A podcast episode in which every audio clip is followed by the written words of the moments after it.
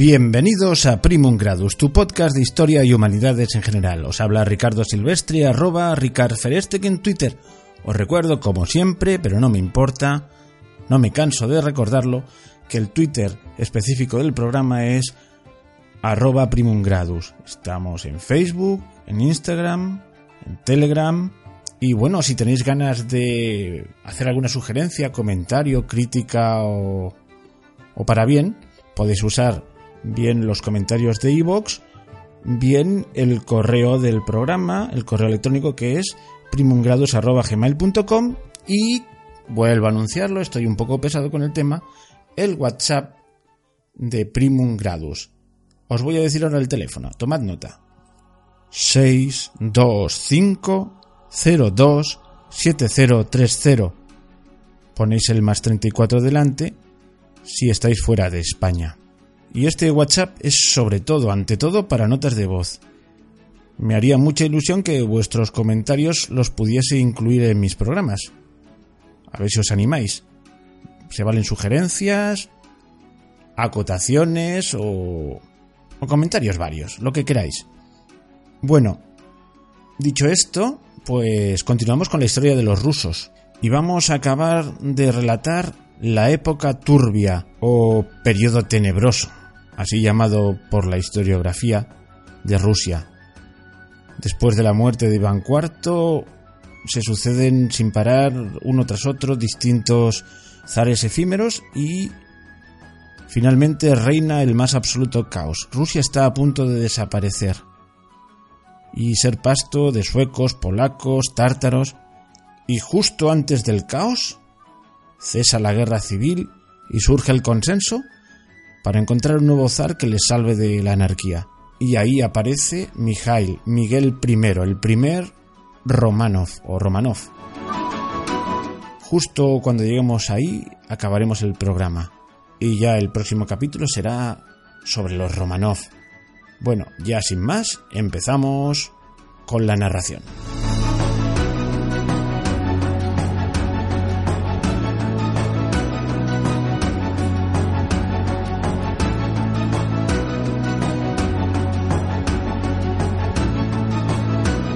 Antes de empezar el relato de hoy, vamos a hacer un pequeño repaso del capítulo anterior. Pero yo os advierto que todos los capítulos dedicados a la historia de Rusia los voy agrupando para vuestra comodidad en una lista que recibe el nombre de Historia de Rusia en Primum Gradus. Ahí los voy poniendo todos. Pero para que no tengáis que ir a mirarlo, pues os resumo en lo esencial en el anterior capítulo. Dijimos que con Teodoro I, el enfermizo hijo y no muy capaz de Iván el Terrible, se acaba la dinastía, porque al morir él no hay príncipe heredero. También hablamos así como muy de pasada de otro hijo de Iván IV, de Iván el Terrible, que era Dimitri, pero que este pues estaba en principio invalidado porque era el hijo del séptimo matrimonio y solo eran reconocibles los hijos de los tres primeros matrimonios, así lo mandaba la Iglesia Ortodoxa. Por lo tanto era un hijo ilegítimo. Aún así, alguien se encargó de liquidarlo o murió accidentalmente si nos atenemos a la versión oficial. Y os dije también que este chico, aún después de muerto, iba a dar guerra. Porque os dije que habían tres versiones. Uno, la versión oficial, que le dio un ataque de epilepsia y se autodegolló. Dos, que en realidad había sido matado, mandado matar por un por una orden de Boris Gudonov y la tercera, que era la más disparatada, era que el niño había logrado huir porque el sicario se había equivocado de niño y en realidad se había, huido y quedaba esta leyenda en el aire. Bueno, muere Boris Gudonov después de haber accedido él al zarato, no le quedaba otra. Digo, no le quedaba otra porque si no, si hubiese mostrado debilidad y hubiese ruido el título, seguramente él hubiese acabado muerto. Así que de perdidos al río y preparó muy bien a su hijo, para ser el futuro Teodoro II. Y aquí es donde reemprendemos la historia. Pues el hijo de Boris, Teodoro, que pasaría la historia como Teodoro II, apenas reinó unos meses, aunque apuntaba muy buenas maneras. Parecía ser que el cambio de dinastía iba a ser provechoso. Si su padre había sido un, un monarca hábil y, y prudente, aunque muy desconfiado, resulta que su hijo estaba también muy bien preparado. Su padre se había encargado de que recibiese una esmeradísima educación. Era un chico inteligente y de tal modo que el primer mapa de Rusia hecho allí por los rusos, que aún se conserva, cuya imagen tengo ahora mismo a la vista y procuraré colgar en la comunidad de Evox para vuestra ilustración. Bueno, pues ese mapa fue hecho al menos en parte, supongo que alguien le ayudaría, por, eh, por este chico, por Teodoro. Era un chico inteligente, era sano, vamos, tenía, tenía todas las características para que el cambio de dinastía fuese productivo. Es decir, pasamos de los Ruríquidas, ya decadentes, a los Godunov. Pero no fue así. Vamos a ver cómo pasaron las cosas. Fue proclamado zar a los 16 años, pocos días después de que muriese su padre, el 13 de abril de 1605. Y bien, su progenitor había procurado rodearle de gente de confianza y de que estuviese bien resguardado, pero quizás su repentina muerte, recordemos que Boris murió de un infarto, no hizo que atase bien todos los cabos. La cuestión es que desde el bien al principio aquel reinado empezó con rumores de traición. El ambiente en palacio, en el Kremlin, se podía cortar. Y a todo esto apareció Dimitri.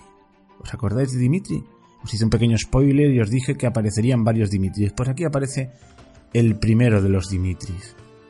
El 1 de junio aparecen sus enviados en Moscú, en la Plaza Roja, al lado del Kremlin, leen las cartas del pretendiente.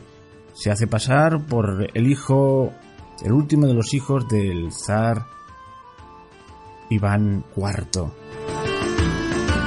Y un grupo de boyardos aprovecha la coyuntura para rebelarse. Hacen prisionero al chico y a su madre. Y un día, oh, aparecen los dos muertos en sus aposentos. Concretamente el 20 de junio versión oficial, habían sido envenenados. Luego las autopsias revelaron que habían sufrido violencia. En realidad habían sido estrangulados. Pero vamos a ver quién era este Dimitri, que ha pasado la historia como Dimitri I el falso.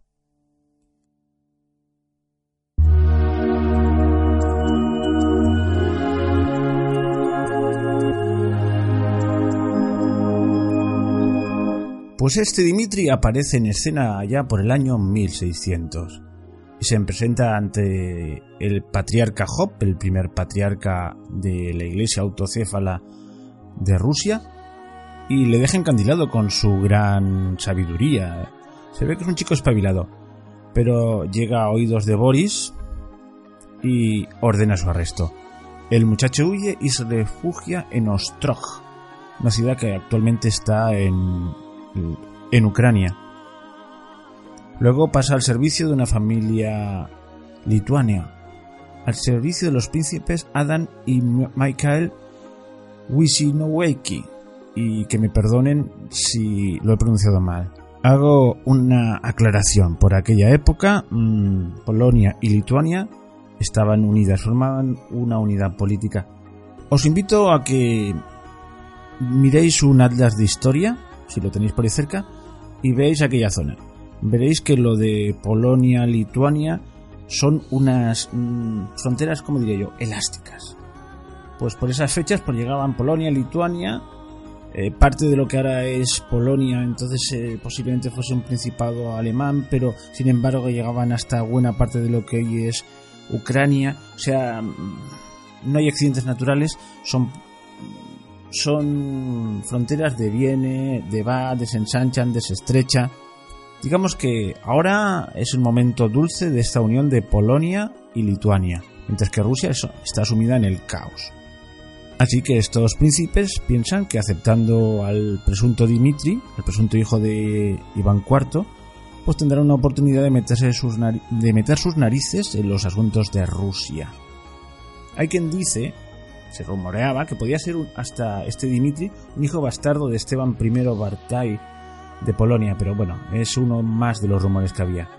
Dimitri propalaba a su vez la historia de que su desgraciada madre, viendo venir la jugada del malvado Boris, que iba a mandar un sicario para matarlo, le puso bajo la protección de un doctor que huyó a tiempo con, con él cuando era muy pequeñito.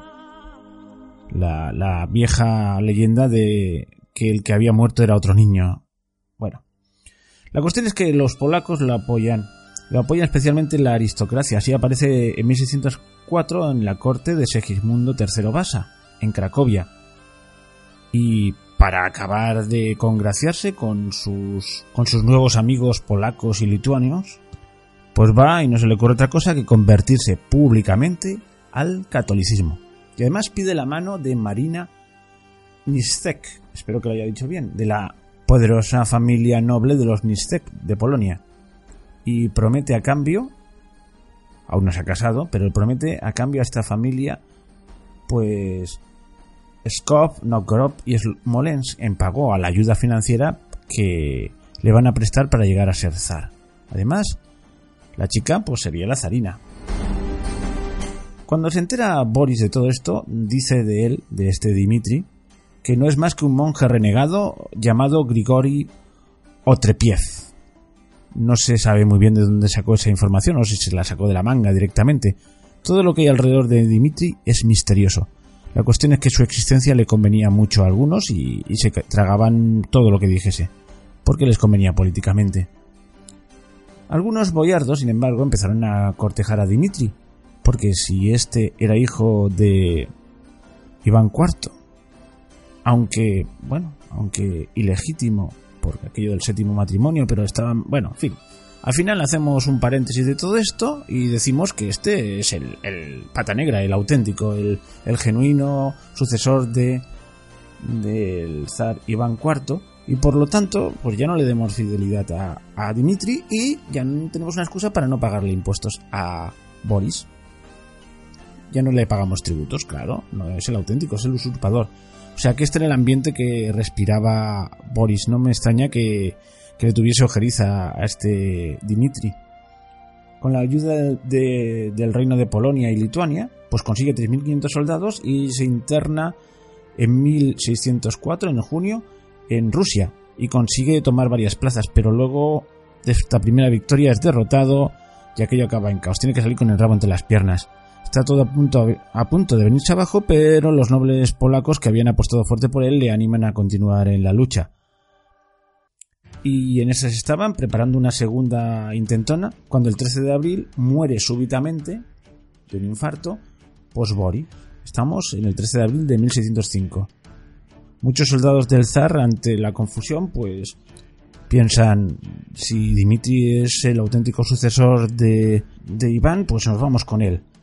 El Teodoro II este, pues es hijo de un impostor. Bueno, había una confusión, había un caos, los boyardos estaban intrigando por ahí y no se sabía muy bien quién iba con quién.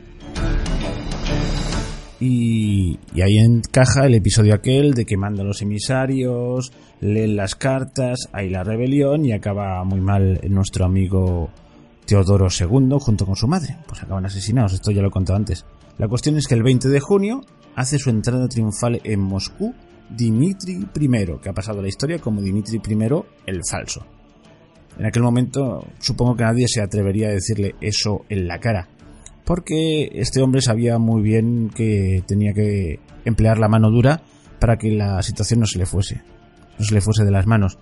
Así que después de hacer unos gestos para asentarse en el poder y demostrar su legitimidad, entre ellos visitar la tumba del zar Iván IV, su supuesto padre, y además visitar a María Nagaya, la última viuda de Iván IV, en el convento. ¿Os acordáis que la habían recluido en el convento?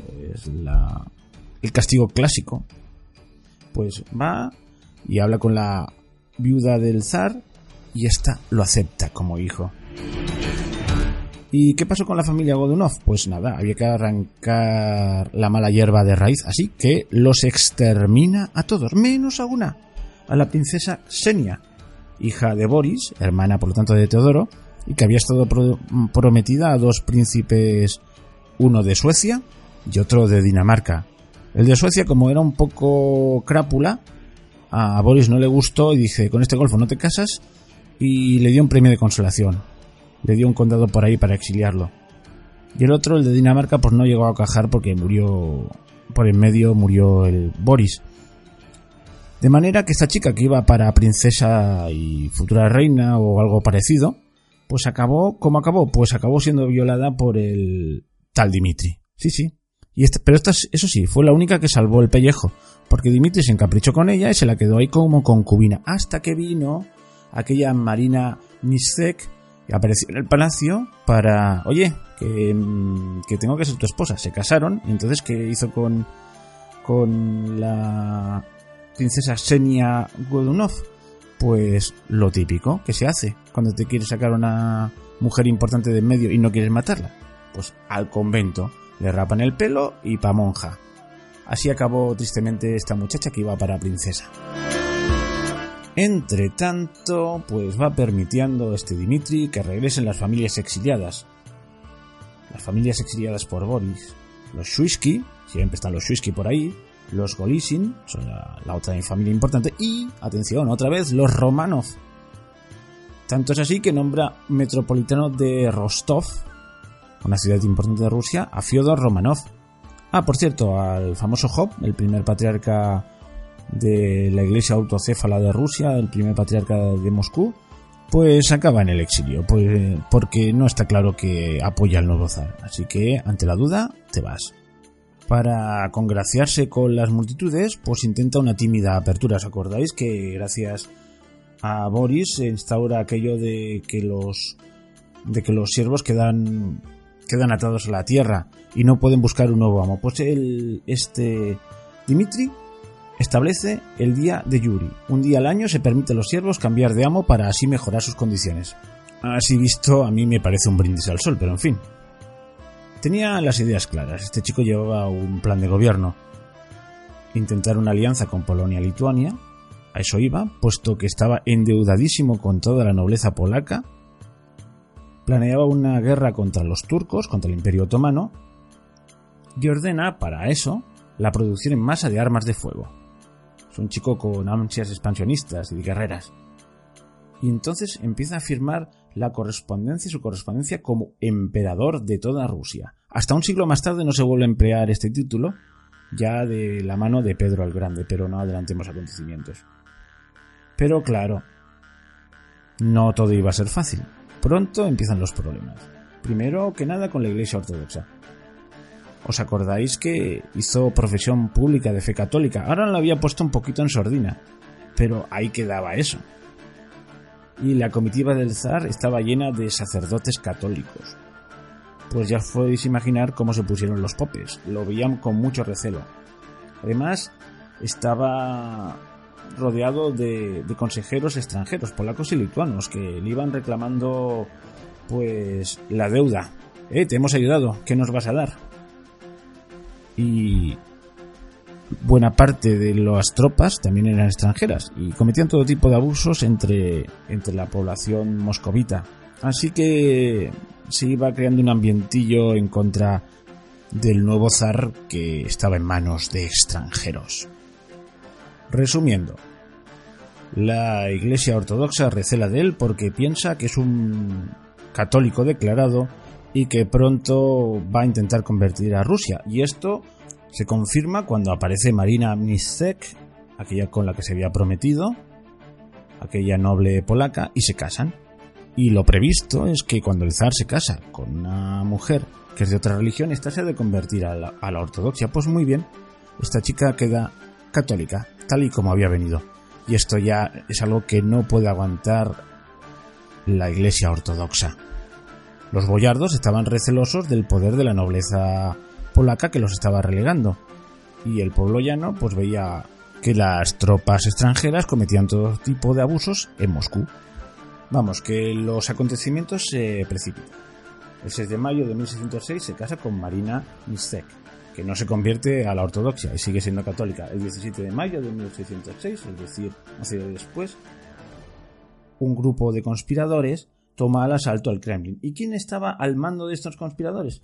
Pues Vasily Shuisky, aquella familia que siempre está en los alrededores del poder, que Boris había exiliado y que Dimitri había hecho volver. ¿Y qué pasa con Dimitri? ¿Muere? Pues sí, muere, pero de una manera bastante poco digna. Digamos que cuando entran los asaltantes, él trata de escapar por una ventana, Pero cae mal, se fractura una pierna y allí mismo uno de los conspiradores le dispara y le mata en el acto. ¿Qué pasó con el cuerpo? Pues que fue exhibido públicamente una temporadita, luego quemado y las cenizas fueron disparadas en un cañón apuntando a Polonia. Su reinado había durado apenas 10 meses. ¿Y quién fue el próximo zar? Hombre, está claro, Vasily Shuisky, que para algo había encabezado la revuelta y pasó a la historia como Basilio IV de Rusia. Ahora vamos a hablar de Basilio IV.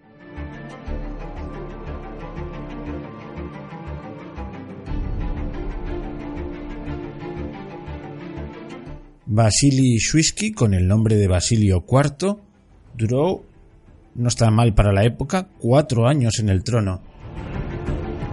Era, hay que decirlo, un Rurikida, era de la familia de los Rurik, pero no de, de la rama principal, la que había reinado hasta entonces, que era la rama moscovita. Era una rama colateral de Suzdal, de la ciudad de Suzdal. Y siguiendo la tradición rusa, pues todos los de esa familia pues eran príncipes. Él era concretamente el príncipe Vasily Ivanovich Swisky. Nació en 1552 y su familia lo envía pronto a la corte de Moscú y allí se pone al servicio de Boris Gudonov. Y os sonará porque este fue, sí, el que envió Boris a investigar la misteriosa muerte de Dimitri. Él se puso a investigar allí en la ciudad, en Uglich, y llegó a la conclusión de que había sido un suicidio o un desgraciado accidente, aquello de que se cortó él mismo el cuello accidentalmente. No vamos a repetir otra vez esta, esta historia. De manera que cabe pensar que estaba a partir un piñón con, con Boris. Cuando muere Boris, eso sí, se desdice y ahora apoya al Dimitri, al falso Dimitri, como el auténtico hijo de Iván IV. Es como una especie de líder natural de los boyardos y hace campaña a favor del falso Dimitri, esperando, como no, las correspondientes compensaciones. Su familia siempre había estado alrededor del palacio y siempre había tenido grandes prebendas, pero se ve pospuesto por, por los nobles polacos y ahí empieza a fraguar su venganza, de tal manera que a partir de ese momento es cuando encabeza la rebelión. Y él acusa a Dimitri de ser un títere de polacos y lituanos. Esa es su gran acusación. Y en cierto modo, pues tiene razón. Así que vuelve a certificar el asesinato de Dimitri. Ahora se vuelve a decir, no, no, Dimitri fue realmente asesinado. Vuelve a cambiar de opinión y por lo tanto Dimitri, el que hay actual, no puede ser el, el auténtico porque está muerto, es un impostor. Así que hay que acabar hay que acabar con él. Y ocurre lo que ocurre. Pues que acaban con Dimitri. Y después de acabar con Dimitri, pues viene la correspondiente matanza, en este caso de polacos, de las tropas polacas y los asesores polacos. Los aristócratas de Moscú le proclaman zar el 19 de mayo de 1606 y toma el poder como Basilio IV. Pero no penséis que esto es una cosa fácil, ¿eh? Hay importantes discusiones entre los boyardos. Están divididos entre sí. Lo que pasa es que, bueno, es que no hay otro para poner. Otro con cara y ojos para poner, así que de momento le dejan estar. Pero claro, ya vemos que entra eh, con mal pie, porque hay intrigas, y, luchas intestinas por todas partes, entre la nobleza y entre los, los próceres de Rusia. O sea que tienen que luchar contra las intrigas palaciegas y contra Polonia y Lituania que claman venganza por Dimitri. La anarquía de este periodo, el llamado periodo tumultuoso, aquí en su máximo exponente, eh, hace que su autoridad pues sea respetada de aquella manera en los territorios de lo que es Rusia. Pero hay una cosa que le mantiene en el poder, sobre todo es el apoyo militar de su primo Mikhail Skopin-Shuisky, con un prestigio militar incontestable. Va venciendo a todos los enemigos y en un momento de máxima presión, pues consigue el apoyo de, de tropas suecas, tropas mercenarias. Y va triunfando sobre todas las rebeliones. Y llega a ser tal su prestigio que las tropas de otro Dimitri que anda por ahí acechándole, acechando a su primo, al trono de su primo, pues parece que huyen solo de saber que él está al frente. Vamos, tiene un, prestigio militar impresionante. Tanto es así que los cosacos le ofrecen la corona, pero él la rechaza. ¿No era ambicioso o simplemente estaba esperando su momento? Nunca lo sabremos porque porque, porque acaba mal. Ahí ya os estoy haciendo spoiler. Bueno, la cuestión es que eso sí, en 1610 llega a Moscú y ahí es recibido como un héroe. Pero claro, ¿qué ocurre? Que genera la envidia de, de otros boyardos y del mismísimo Basilio IV. Y bueno, pues acaba envenenado. Envenenado por la esposa del zar. Cabe pensar, es lógico que Basilio lo sabía, lo sabía todo. Acaba de eliminar a un posible competidor por el trono, pero ya se ha quedado sin su principal apoyo militar, el más prestigioso y el más hábil. Ahora, sin un militar hábil al frente de las tropas, resulta que los rusos se ven impotentes para rechazar una invasión polaca. La situación se hace insostenible y el 19 de julio de 1610 pues los siete boyardos, un complot de siete prohombres de palacio, fuerzan a Basilio a convertirse en monje. Y después de esto, estos siete boyardos, pues pactan con los polacos ayuda militar para sostener su régimen. Las fuerzas polacas ocupan Moscú en septiembre de 1610. Los invasores dispusieron que Vasily Shuisky fuese enviado a Varsovia y así el hetman, que era una especie de generalísimo polaco llamado Stanislavs Zolkiewski, se lo llevó para allá y allí fue exhibido como un trofeo de guerra por el rey Segismundo III Basa y le juró lealtad. Shuisky pasó el resto de su vida como prisionero de los polacos en el castillo de Gostinin, cerca de Varsovia, y allí murió en septiembre de 1612. Bueno, y quedaron los siete boyardos. ¿Y qué pasó con ellos? Pues que gobernaron de aquella manera. Firmaron un acuerdo ante el hetman este, que ya hemos dicho, el Zolkiewski, por el cual aceptaban a Vladislao, el hijo de Segismundo de Polonia, como zar de Rusia. A partir de este momento, el poder de estos siete boyardos fue más bien nominal que efectivo. Antes de pasar con este zar de origen polaco, hay que hacer un apunte sobre el otro Dimitri, el llamado Dimitri II, tan verdadero como el primero, es decir, falso.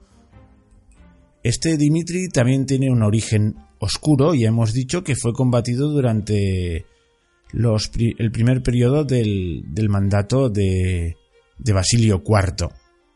No nos vamos a entretener mucho con él porque si no la historia sería interminable.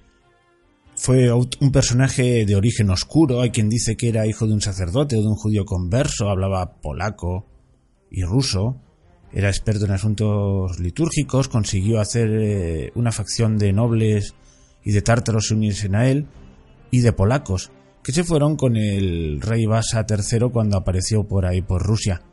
La cuestión es que acabó muerto, asesinado por un príncipe de origen tártaro, Piotr Ustrov, al que había fustigado, al que había humillado. Y lo hizo mientras él estaba borracho. Vamos, eh, transitó con más pena que gloria. Pero ahí estuvo dando la lata. Aún habría otro Dimitri más, ¿eh? Ya veréis. Pero ahora vamos a hablar de Vladislao o Ladislao IV Basa.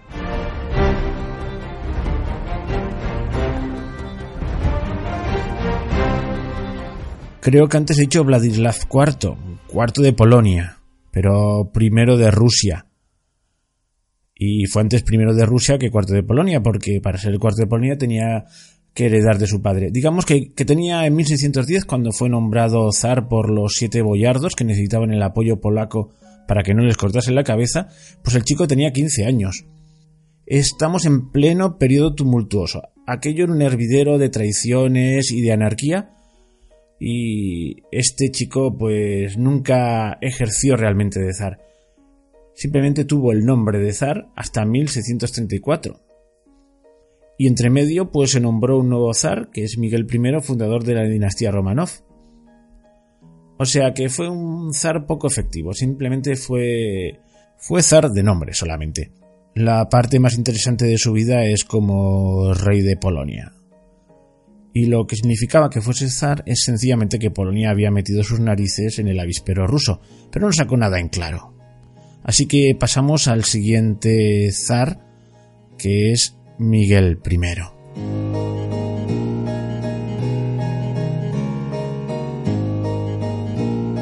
la situación en Rusia era caótica. Vamos a ver. Por un lado, Vladislao, que nunca llegó a ejercer efectivamente de zar, había llegado a un acuerdo con los siete boyardos para, para darle su apoyo militar y estos le ofrecieron el trono. Pero eso sí, le hicieron jurar o le pretendían que el rey respetase la ortodoxia. Y Vladislao, mm, pues no estaba dispuesto. Él estaba dispuesto a reinar solo y desde luego a convertir a Rusia al catolicismo. Total, que nunca llegó a ejercer eh, bien su poder. Eso sí, llegaron a estar las tropas en Moscú, pero fuera del Kremlin, pues digamos que no tenía mucho que hacer. O sea, el Kremlin ocupado por tropas extranjeras y católicas. Por otro lado estaban los suecos que eran protestantes, iban contra contra los mismos polacos, que eran católicos, y contra los rusos y habían ocupado Novgorod y encima habían admitido a un tal Dimitri, un Dimitri III, que también acabó trágicamente, como siempre, asesinado. Pero de momento, este Dimitri III consiguió que algunos le jurasen fidelidad, entre ellos los cosacos, o al menos algunos grupos cosacos. Por otro lado, los tártaros mm, importunaban las las fronteras meridionales y arrasaban con todo. Habían bandas de bandoleros y miles de personas morían en disturbios y en batallas. Los nobles, los grandes nobles, los grandes boyardos dijeron, habrá que hacer un pensamiento y ponernos de acuerdo de una vez. Ya eso se pusieron. Había que buscar un nuevo zar y, y acabar con la anarquía, porque la anarquía podía acabar con ellos y con toda Rusia.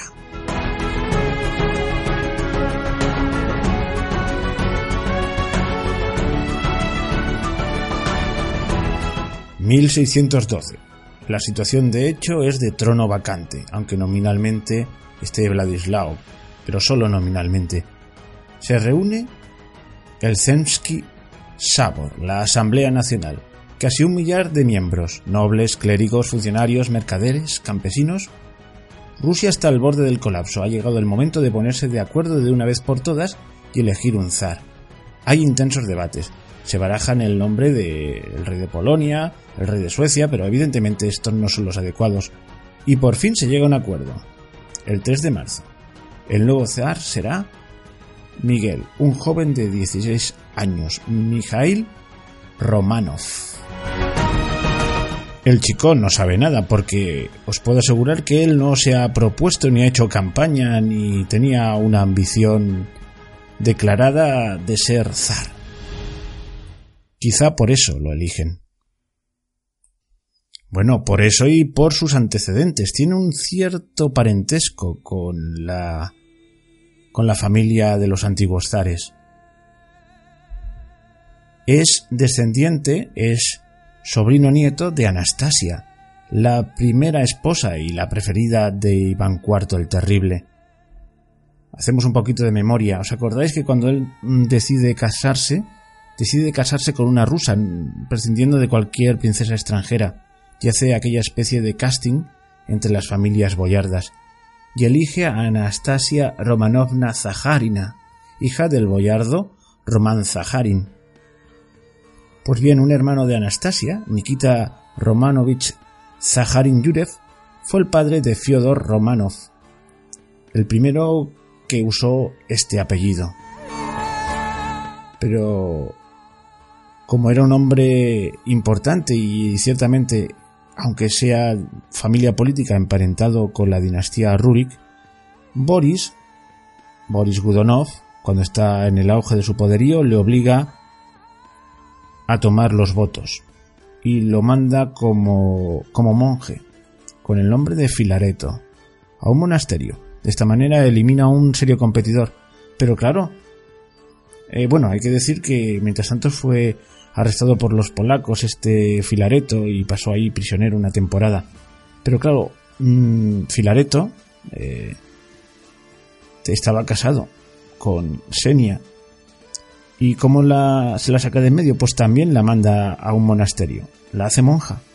Pero una monja muy peculiar, porque va con su hijo Miguel de cuatro añitos al monasterio. Ha eliminado de una forma poco sangrienta a un presunto competidor, no directo, era más directo si cabe Dimitri, porque era descendiente sanguíneo de, de, de Iván. Pero quedan como en la reserva. Y ahí están, escondidos en su monasterio, hasta que vienen a buscarlos. El Zensky Sobor envía desde Moscú una delegación de embajadores al monasterio de Kostroma, portando el icono de Nuestra Señora de Fiodor para, arrodillándose ante la monja Marta, pedirle que permita que su hijo, el joven Mijail, acceda al trono para salvar a Rusia, impidiendo que vuelvan los tiempos turbios. Y no penséis que dijeron, bien, nos ha tocado la lotería, ya vamos, les costó aceptar. Pero no por hacerse de rogar y hacerse valer, no, es que era era un oficio peligroso el de zar, ya habéis visto cómo han acabado la mayoría, y ellos al fin y al cabo se habían puesto de perfil y ahí al menos sobrevivían.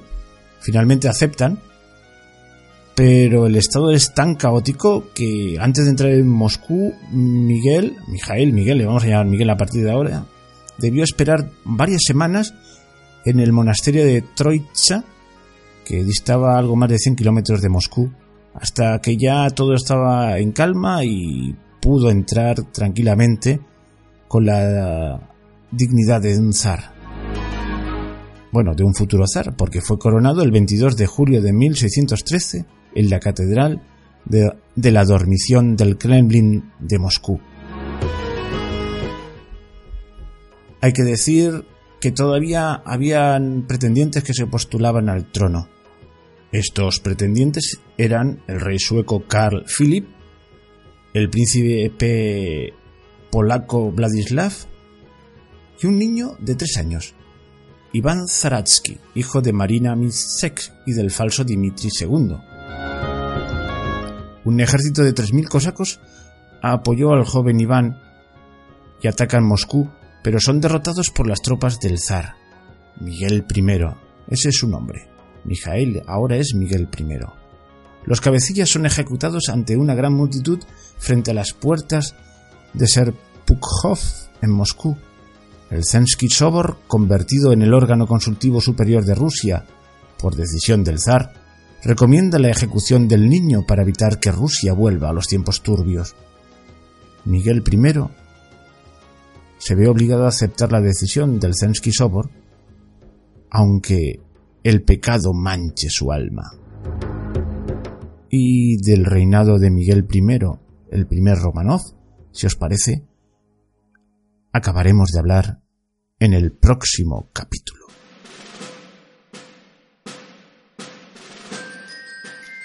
Bueno, aquí ya estrictamente ha acabado el episodio de hoy, pero si me lo permitís, ahora que ya ha pasado todo, os voy a poner una cuña publicitaria para ver si alguno se anima a contribuir con este podcast.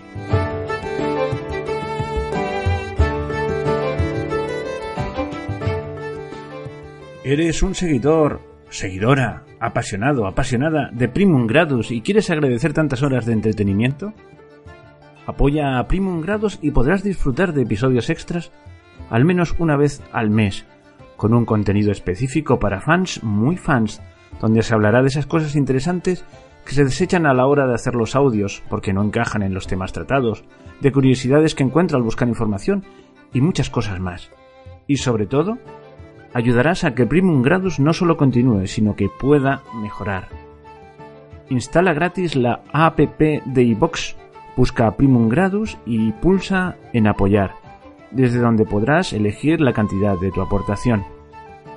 Si te apetece y puedes, te lo agradecemos eternamente, pero si no, solo debes esperar al siguiente episodio regular del podcast, que seguirá ofreciéndose como hasta ahora.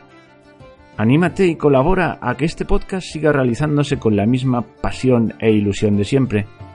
Y ahora disfrutando de contenidos extras.